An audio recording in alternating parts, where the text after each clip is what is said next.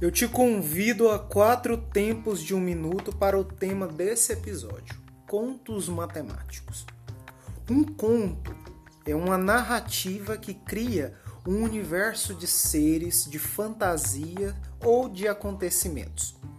Como todos os textos de ficção, o conto apresenta um narrador, personagens, ponto de vista, enredo, clímax e desfecho. Cito para você agora O Homem que Calculava. Para quem não conhece, O Homem que Calculava é um romance voltado para jovens leitores em torno do tema matemática. O livro narra a história do personagem Beremi Samir, apelidado pelo narrador do livro como sendo aquele homem que calculava. Beremi Samir era um camponês persa que se revela ao longo da história um prodígio no campo da matemática. A história começa com seu encontro com o narrador de nome Hank Mia, que irá descrever em ricos detalhes ao longo das páginas do romance as aventuras e os desafios impostos a Beremi e Samir quando ambos decidem viajar juntos rumo a Bagdá.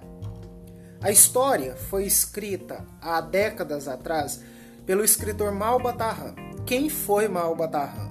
Malbatarran é o pseudônimo ou um apelido artístico literário do professor de matemática brasileiro Júlio César de Melo e Souza. Aficionado pelas histórias orientais, o professor Júlio resolveu utilizá-las em sua busca por meios lúdicos de ensinar matemática. Assim escreveu uma série de obras sobre o tema, entre as quais se destacava O Homem que Calculava.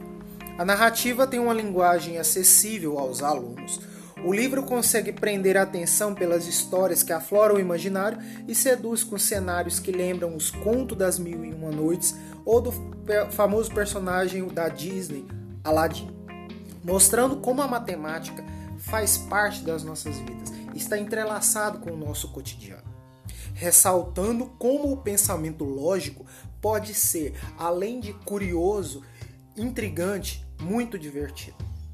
A ideia surgiu com um brilhantismo de unir uma narrativa bem construída com conhecimentos matemáticos para romper nas pessoas aquela visão de que matemática é uma área muito restrita, que não é capaz de interagir com outras áreas do conhecimento. Além de ser uma história atrativa que não é, desperta repulsa e sim instiga os estudantes, leitores a desvendar enigmas e saborear histórias de outras culturas. Portanto, é muito importante que cada conceito da matemática seja abordado por um pequeno texto.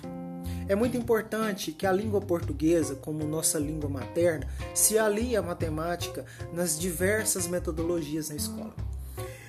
Podemos fazer um texto escrito em linguagem simples, acessível, abordando situações do cotidiano que expresse a reflexão e discussão. As atividades com texto feito em sala de aula ou de forma remota, nas aulas de matemática envolvem desafios como a relação entre as duas linguagens diferentes, as palavras, os sinônimos e, de uma forma satisfatória, a combinação de linguagem presente, a nossa linguagem cotidiana, na resolução dos problemas. Se você curtiu essa dica, coloque ela em prática o mais rápido possível. Comece escrevendo cinco linhas, comece intercalando com algum problema. Aramate é em quatro tempos, mas o tempo de ser melhor é o agora.